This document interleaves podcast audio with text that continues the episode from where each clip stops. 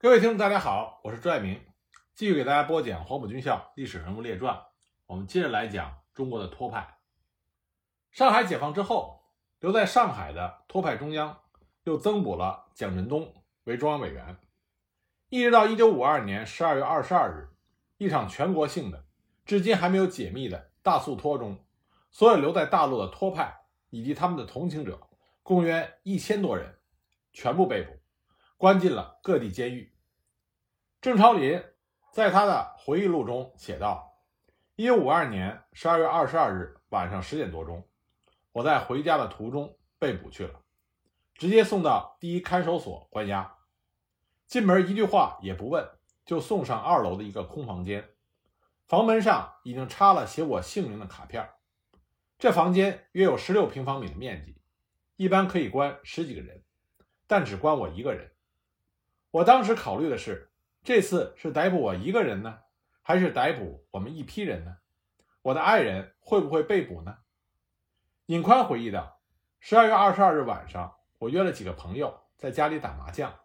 有人敲门，是派出所朱所长的声音。我心想，这么晚了，派出所朱所长来这儿干嘛呢？想归想，门还是打开了，一下子进来好几个军警，都举着枪，但他们拿出照片。”对照了一下，又讯问了一番，只把我一个人带走了。以后判决，郑超林和尹宽、黄建同是少数几个没有被起诉也没有被判刑的犯人。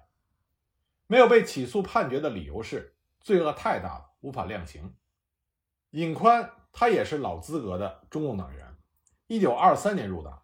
曾经担任过中共山东省委书记和上海区委书记，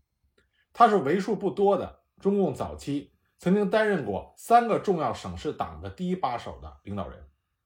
毛泽东对他有很高的评价。他在陈独秀的领导下参加了上海工人第三次武装起义，大革命失败以后还曾担任过安徽省委书记。一九二九年接受了托派思想以后加入了托派，也是陈独秀手下的托派干将。解放前他曾经多次被国民党抓捕，解放以后。他回到了安徽桐城老家，他是在桐城被捕的，以后被押到上海提篮桥监狱，没有判刑，但生活上颇受优待。一九六五年因病被保释回家，一九六七年死在家里。一九七二年，毛泽东提出释放全部在押的托派罪犯，但由于当时正处在文革的动荡和混乱之中，这个指示没有被落实。一九七五年。中共中央提议释放所有在押的国民党罪犯，托派也就搭上了车。郑超林也被放了出来，一直在青浦的上海劳改工厂做工，他的妻子也被安排在那里照顾他的生活。一直到一九七九年中共中央十一届三中全会之后，郑超林才恢复了公民权，以后又当选为上海市政协的委员。一九八七年八月十五日。在中共党的第十三次全国代表大会召开之际，这位1922年入党、曾经参加过中共五大的老人写了一封信给大会，要求以大会的名义为中国托派平反。可以说，这也是郑超林晚年最主要的工作。他这封信的主要内容是这么写的：1952年12月下旬，中国举行了一次肃托运动，几天之内。逮捕了全国各地所有的有组织和没有组织的托派成员，以后陆续判刑，也有几个始终未判刑。一九七二年，即整整二十年之后，除了病死的和刑满释放的以外，才改变关押为严密管制。一九七九年，根据你们的十一届三中全会的决定，才又解除管制而恢复了公民权。但一九七九年恢复公民权时，并非宣布我们托派无罪，而是说我们在押期间有悔改表现而从宽发落。换一句话说，我们恢复公民权之后，依旧是反革命分子，即犯过反革命罪而未曾平反的。为什么中国托派是反革命组织呢？我曾经以此问过公安局、监狱管制机关的审讯、管理、教导人员，他们是照例不会正面回答这个问题的。好像托派就是反革命，不需要说明。但偶尔他们在谈话中也涉及托派为什么是反革命的理由。他们说的理由可以概括为如下三点：一、托派的中国头子陈独秀曾经代表托派向日本的特务机关每月领取三百元的津贴，做汉奸活动的经费；二、托派分子参加了国民党特务组织，进行反党的活动；三、托派的祖师托洛斯基是德国的第五纵队。郑超林在他的信中一一举例，详细批驳了上述的三条理由。然后他继续写道：“我请求中国共产党第十三次代表大会宣布中国托派组织无罪。我这个请求不仅是为我们受冤者的利益着想，而且是为了中国共产党和中华人民共和国的利益着想。我们受冤者目前物质生活还过得去，而且都老了。我本人已有八十七岁，不久于人世了。虽然受了有形的与无形的歧视，不能充分享受公民权也就算了。”倒是国有冤狱尚未平反，是当国者的耻辱。以后在党的十四大、党的十五大召开之际，郑超林都分别致信给大会，要求给中国托派平反。内容与写给中共十三大的信没有多少差别。在这一点上，郑超林是非常有组织观念的，因为他知道中国共产党全国代表大会这才是党的最高权力机构。尤其是党的十五大召开的时候，世界形势发生了很大的变化，其中涉及到托派的是，从一九八八年开始，苏联最高法院先后宣布，一九三八年的反苏右倾托洛斯基集团案为错案，托洛斯基、季诺维耶夫反苏联合中心也是子虚乌有，是错案，并为所有涉及的人平反。皮之不存，毛将焉附？苏联托派的反革命罪已经不复存在了，那么由苏联托派案而派生出来的中国托派的种种反革命罪名，怎么可以继续延续下去呢？可是这一封封信如泥牛入海，无声无息，全国所有的托派分子都已经垂垂老矣，而最长寿的是郑超林，案件还是无限期的拖下去，而他已经拖不动了。一九九八年八月一日的黎明。郑超林终于走完了他九十八年的艰难人生，而他的死也算为中国托派最终画上了一个句号。一九九八年八月七日，正巧是郑超林参加中共八七会议七十一周年纪念日，上海市政协为他举行了追悼大会。追悼会开得非常隆重，出席者众多。因为郑超林在长篇电视纪录片《邓小平》中几次露面。所以，中央电视台、上海电视台等摄制组都出席了追悼会，记录了追悼会的实况。但是，因为他托派的敏感身份，都没有播放。而居住在上海以及江浙一带残存的一些托派老人们都来了，与郑超林告别。讲完郑超林，我们再来讲讲中国托派另外一个重要的人物，这就是黄建同。广西十万大山，多民族杂居。一说起广西，给人的印象就是民风彪悍。大革命时期，广西就没听说过出什么政治家、思想家，倒是出了不少的军事家，桂系最为出名。广西兵素以吃得起苦、战斗力强而著称。可是说来奇怪的是，在一九三一年到一九三二年间，中国托派中央两次遭受国民党的沉重打击，自陈独秀以下，几乎所有的中央委员。被一网打尽之后，原先托派活跃的地区，如上海、香港、北平、天津等，先后就沉寂下来。可唯独广西和温州反倒是活跃了起来。王文元在《双山回忆录》中回忆道：“说这几个地区不仅托派的支部建立了起来，举行了不少活动，还为托派以后的发展提供了干部。而广西托派活动的发展，主要得益于史堂。”史堂是莫斯科中山大学一个很活跃的托派分子。一九二七年十月七日，红场事件中，他就是主要的参与者。一九二七年底，他与梁干桥等人被苏大林遣送回国，随即就被中共党中央开除出党，所以他们就索性放手大干，出版了中国第一本鼓吹托洛斯基理论的刊物《我们的画》，也组成了中国第一个托派组织——我们的画派。一九三一年五月，托派召开全国统一大会的时候，史堂并没有出席，自然也没有在以后的中央委员会谋得一官半职。但他不是彭树之，对此十分坦然。史堂就是一个文化人，以教书写文谋生，也以教书写文为荣。一九三年以后，上海的白色恐怖日益严重，整个托派组织如鸟兽散。史堂他落荒而逃，就投奔到了广西，在广西谋得了一个教书的职位。当时的广西是李宗仁、白崇禧的地盘。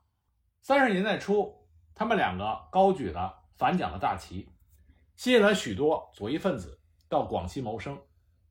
当时李白二人手底下有个红人，叫做黄公度，这个人也在莫斯科中山大学留过学。虽然人没有加入过托派组织，但思想上却是一个坚定的托洛斯基主义者。再加上李宗仁的妻子和七弟都在中山大学读过书，也很受托洛斯基思想的影响。于是，许多在中国其他地方无法生存的托派分子都跑到广西去了。史堂就是其中一个。史堂在广西培养了不少具有托派思想的有志青年，比如林焕华、麦俊奇等。以后呢，林焕华和另外一位叫毛鸿渐的，又被派到上海，负责印刷出版托派刊物的工作，成绩颇为显著。正是因为他们印刷了精美装订的托派期刊杂志，这才有了之前我们提到的冯雪峰主笔、鲁迅先生同意的那封回信，心中误以为他们拿了日本人的津贴，才会出版这样的杂志和期刊。那么史堂的学生中最有名的人就是黄建同。黄建同一九一八年出生在广西武鸣一个私塾教师的家庭里，为他启蒙的就是他的父亲。一九三五年，十七岁的黄建同来到了南宁，在省立师范专科学校读书，认识了史堂，并在史堂的影响下，很快就成了一个坚定的托洛斯基主义者。一九三七年。黄建同到家乡武鸣县国民基础学校当教员，同时在学校里积极开展托派活动，组建托派支部。但不久就被地方当局逮捕，以共产党发展组织、鼓动暴乱的罪名被关进了大牢。许多托派分子都是以共产党的罪名被国民党抓获判刑，甚至被枪杀的。但新中国成立之后，所有留在国内的托派无一例外。都被送进了共产党的监狱，被共产党关押，这实在是历史上的一个悲剧。那么，抗日战争爆发，国共再度握手，以共党罪名被关押了一年的黄建同被放了出来。当时他已经二十岁了，早年家里给他买了一个童养媳，父母亲都劝他完了婚以后再说。可是黄建同抱定了一个匈奴不灭，何以家还的宗旨，投笔从戎。一定要打败了日寇才回家乡来完婚，所以他那个不知名的童养媳一直在家乡苦苦的等待着他，最终在绝望中死去。黄建同也是终身未娶，孤苦一人，了此残生。一九四一年春，黄建同受蒋经国的邀请，来到了江西赣南，与曹巨仁、高素民、郭大力、王礼熙等人一道，参与了《正义报》的工作，并且负责撰写社论。蒋经国的思想受托洛斯基主义影响甚深。一九二五年，年仅十五岁的蒋经国到莫斯科中山大学读书，是中山大学年龄最小的学生。临行前，他的父亲蒋介石给了他一封致托洛斯基的亲笔信。一九二五年八月，蒋介石受孙中山的派遣到苏联参观，在苏联时，他唯一见到的苏联重要领导人就是托洛斯基。这一年的十月二十七日。托洛斯基在莫斯科接见了蒋介石。以后，蒋介石在谈到这次会面的时候说：“我认为托洛斯基的言行亦最爽直，康爽活泼为严，革命党之要素坚忍与活动二者不可缺的，并以此为临别赠言。”蒋经国在中山大学多次聆听过托洛斯基的演讲，极受鼓舞。同时，他在中山大学最喜欢听的课。也是托洛斯基者拉迪克讲的《论中国革命问题》。虽然目前并没有资料表明蒋经国曾经参加过托派组织，他只是在1936年12月7日才加入了苏联共产党，但当时中国驻共产国际的代表王明却始终认为蒋经国就是托派，并通过苏联秘密警察将他送到了流放苏联托派的集中营北极圈边上的阿尔泰。蒋经国在阿尔泰矿山过着非常艰苦的生活，几乎送了命。还是由于斯大林的保护，才保住了性命。一九三九年六月，蒋经国被他的父亲安排到赣南担任行政督察专员兼保安司令。当时的赣南地广人稀，下辖十一个县，土地面积两万三千多平方公里，人口仅一百六十多万。蒋经国走马上任之后，雄心勃勃地提出推行新政治、建设新赣南的口号，表示要用。吃苦、冒险、创造的伟大精神，建设三民主义的新赣南，做到人人有工作、人人有饭吃、人人有衣穿、人人有屋住、人人有书读。他把这个无有口号刷遍了赣南的街头巷尾，同时向全国广招人才，尤其是与他一起在中山大学读过书的同学，或者是具有相同理想的人。黄建同就是这样抱着一腔热血来到赣南。参加《正言报》的工作的，这或许是黄建同一生中最美好的时期。他除了负责撰写社论，还兼做记者，足迹跑遍了赣南十一个县。他文思敏捷，担任《正言报》主笔的曹巨仁先生称赞他文章写得又快又好。一九四二年，蒋经国率领一个代表团到大西北参观访问，到处发表演讲，鼓吹全民抗战。随行记者中就有黄建同。据以后黄建同回忆说，赣州五年，他先后撰写的文章几乎有两千篇，平均每天就有一篇。不过蒋经国虽然宽容，国民党、共产党、三青团、托派，只要是抗日的，只要是拥护建设新赣南号召的，几乎什么党派都能在赣南生存。不过蒋经国上面还有他的父亲蒋介石。蒋介石是不会容许自己的儿子做的太出格的。蒋经国在赣南工作期间，蒋介石曾经三次专门把他召回重庆训话，每一次回来，蒋经国都心中郁闷，甚至当着部下泪流满面。一九四五年初，蒋介石干脆将蒋经国调离了赣南，到重庆负责三青团中央干校的工作，于是建设新赣南的事就不了了之了。留下一批文化人，在江西的深山老林里空自叹息，其中就有着一腔热血、满怀理想的黄建同。抗战胜利了，几乎所有的党派都想在满目疮痍的中国这块土地上大干一场，弱小的托派组织也不例外。受彭树之的派遣，1946年，黄建同孤身一人来到了东北长春。担任新开张的《东北青年报》的总编辑，不久，《青年报》停办，他又在长春中学找到了一个教师的职位，一面宣传托派的主张，一面伺机建立和发展托派组织。这实在不是一个好的差事。东北是国共双方争夺的重点，战况空前的惨烈，天寒地冻，严酷的生活环境，使得长期生活在南国的黄建同很不适应。再加上他一夜书生，根本无法应付东北这种纷繁复杂的政治环境。两年多的工作，黄建同在东北一无所获。可是东北的战局却即将面临巨大的逆转，所以黄建同只好在1948年底再度回到了上海，受托派战友蒋振东的帮忙，在上海谋得了一个教师的职位，静观其变。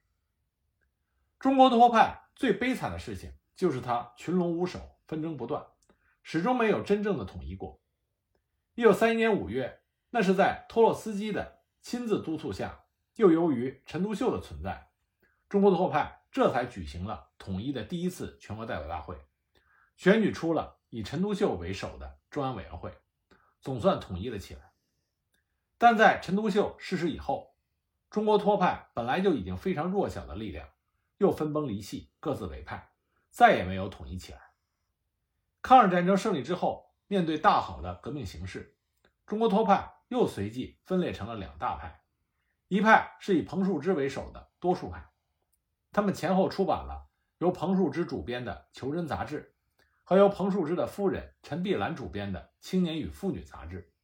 宣传托派主张；一派是以郑超林等人为首的少数派，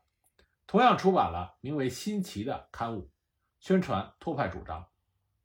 一九四八年八月，多数派在上海举行了一次全国代表大会，通过了新的党章，将托派党组织的名字改称为中国革命共产党，同时选举了彭树之、陈碧兰、刘家良、尹宽等五人为中央政治局成员。会议通过的一项最重要的决定是，根据当前的形势，所有的中央政治局成员以及其他的活动分子全部迁移到南方去，同时决定。未公开暴露托派身份的托派党员，想方设法加入到中国共产党党内，以迎接中国革命的胜利。一九四八年底，除了尹宽，多数派的主要领导骨干都到了广州，不久又先后离开了中国大陆，或去香港，或去澳门。而彭树之夫妇则途经越南，最终去了法国。一九四九年四月十七日，在人民解放军即将横渡长江的形势下。少数派也在上海举行了托派全国代表大会，会议是由何资深负责筹备的，在蒋振东的小学里召开，会召开了整整一天。参加会议的有十多人，代表着在上海的托派少数派成员共六十四人。这次代表大会通过决议，决定将托派少数派取名为中国国际主义工人党，选举产生了郑超林、王文元、何资深。于硕仪、黄建同等五人组成的中央委员会解放了，黄建同留在了上海，他的心情非常的复杂。他既为人民当家作主，尤其是工人阶级的地位空前高涨而欢欣鼓舞，但同时他要为自己大半辈子孜孜不倦的苦苦追求的托派理想彻底破灭而苦恼。他这时候心存着一点幻想，总以为中国共产党的胜利是不彻底的。中国革命还会根据托洛斯基不断革命的道路，通过议会斗争建立无产阶级政权，达到世界大同。他留在上海，依然在中学里教书，没有什么活动，其实也不可能有什么活动。一九四九年十月，几个托派成员钱川、赵养性，他们在钱川家里刻蜡板，出了一本叫做《学习》的油印刊物，结果被民警发现。全部带到了警察局，结果钱川被关了十三天，其他人第二天都被释放了。警察局的领导非常明确地告诉他们：“你们所有的活动主张，我们都是清楚的。用一句现在的话来讲，就是一切都在掌握之中。我们是不准备抓你们的，但这一次是你们自己跳出来的，印什么刊物？这是一个非常明确的警告。几乎所有的托派成员都知道了，他们在兴奋、苦恼。”希望、失望、犹豫、彷徨的种种矛盾交织的心情里，等待了三年，一直到一九五二年的十二月二十二日，这天的晚上，黄建同在学校的单身教工宿舍里已经准备上床休息了。突然听到有人敲门，他打开了门，进来一队警察，就把他带到了思南路上的第一看守所的单人牢房里。牢房上已经贴上了他的名字。随后，他在宿舍里的所有的书籍、信件。都被查抄的片纸不存。其实，大多数的托派成员对被抓捕这件事情既在意也不在意。说在意，当然任何人对被抓到监狱里都会在意；说不在意是这些托派成员认为自己手无缚鸡之力，即使被抓捕也无处可逃。比如说何资深的回忆中，他就说，当时郑超林已经到他这里来。说，根据可靠人士的消息，共产党很可能要对他们这些人下手。可是何资深他的想法是，我们这个组织人数不多，又不从事什么破坏性的活动，况且中共方面很多人还是自己的老朋友，就连毛泽东在大革命最艰难的时候，还和他何资深一起在湖南共过事，所以并没有把郑超林的话放在心上。没想到最后还是被抓了起来。黄建同在回忆这段往事的时候，也是说，于硕仪被捕之后，我知道自己被抓进去是早点晚点的事情。但想不到为了抓我这么一个手无缚鸡之力的文弱书生，还要出动这么多的警察。黄建同住到牢里，当天晚上什么事儿也没有发生，第二天也没有人来过问，只听到牢房里有人在唱国际歌。第三天还是没有人来问话，黄建同反倒是沉不住气了。他问送饭的看守，看守的回答颇为幽默：“先让你好好过个年，一切等过了年再说。”于是，一直到元旦以后，才有人提审。这就是中国历史上的大肃托。在斯大林生日十二月二十一日的第二天，全国统一行动，留在中国大陆所有的托派分子，连同他们的同情者，共一千多人，一网打尽。在经过了长达两年多的审理，所有的托派案终于处理完毕。根据毛泽东主席一个不杀的指示，所有的托派分子都被判处三年、五年、十年、十五年、二十年，甚至是无期徒刑。无期徒刑的人有八个，自然也有少数的一些托派分子家属或者嫌疑犯被释放，但黄建同与郑超林、尹宽、于硕仪共四人，以罪恶太大，实在无法量刑为由被挂了起来。以后他们一直被关押在监狱里，始终是以未决犯的身份，既没有起诉，也没有判决。一九六四年五月，根据中央公安部的决定。全国所有的托派分子都被送到上海关押，总共是二十人。除了杜卫之一人，因为他具有杰出的外语能力，被单独送到北京关押之外，其他的二十人中有女犯人一位，另外就是四个被判十二年的，三个被判十五年的，八个被判无期徒刑的和四个未决犯。他们在监狱里学习劳动改造思想，一年之中难得有一次外出参观。但是这些托派分子无论刑期长短，由于文化大革命的缘故，通通被关押到一九七二年九月才被释放。这是根据毛泽东关于释放全部在押的托派分子的指示做出的决定。一九七二年九月二十八日，所有在押的托派分子十多人拿了释放证，走出了监狱。但释放证当即由承办单位收了去，一些人去了劳动玻璃厂，一些人去了青东农场。接受管制，黄建同去了青东农场，工作非常轻松，每个月还有六十元的工资，这在当时不是一个小数目。而且当时这些接受劳动改造的托派分子，如果有家属的，还可以将家属接去同住。郑超林在劳动玻璃厂就是把夫人接去同住的。不过在行动上没有自由，一个月有一次到镇上去购买生活用品。这是需要由农场的保卫干部陪同的，一直到一九七九年六月五日，当时还活在人世间的十二名被管制的托派分子，聚集到青东农场的一个小礼堂，举行了一个仪式，正式恢复了公民权，领到了身份证。随后在东方饭店小住了一段日子以后，还到南京、苏州游览了一圈。最后，黄建同被聘到上海文史研究馆当了馆员。一九八五年初夏，有人到文史馆拜访了黄建同。当时采访者问起黄建同：“你是否后悔这一生中所走过的道路？”他笑了笑，回答说：“我不后悔。我在监狱里写过很多的悔过书，但那都是在残酷的政治压力下所写的，不能算数。”采访者又问：“那么今天您是否还相信托洛斯基的理论，还坚持托洛斯基的道路和理想？”黄建同望了望采访者，没有回答，他只是把头扭向了窗外。一九八七年，黄建同在上海病逝，他的身边没有一个亲人，替他操办后事的是上海文史馆的工作人员。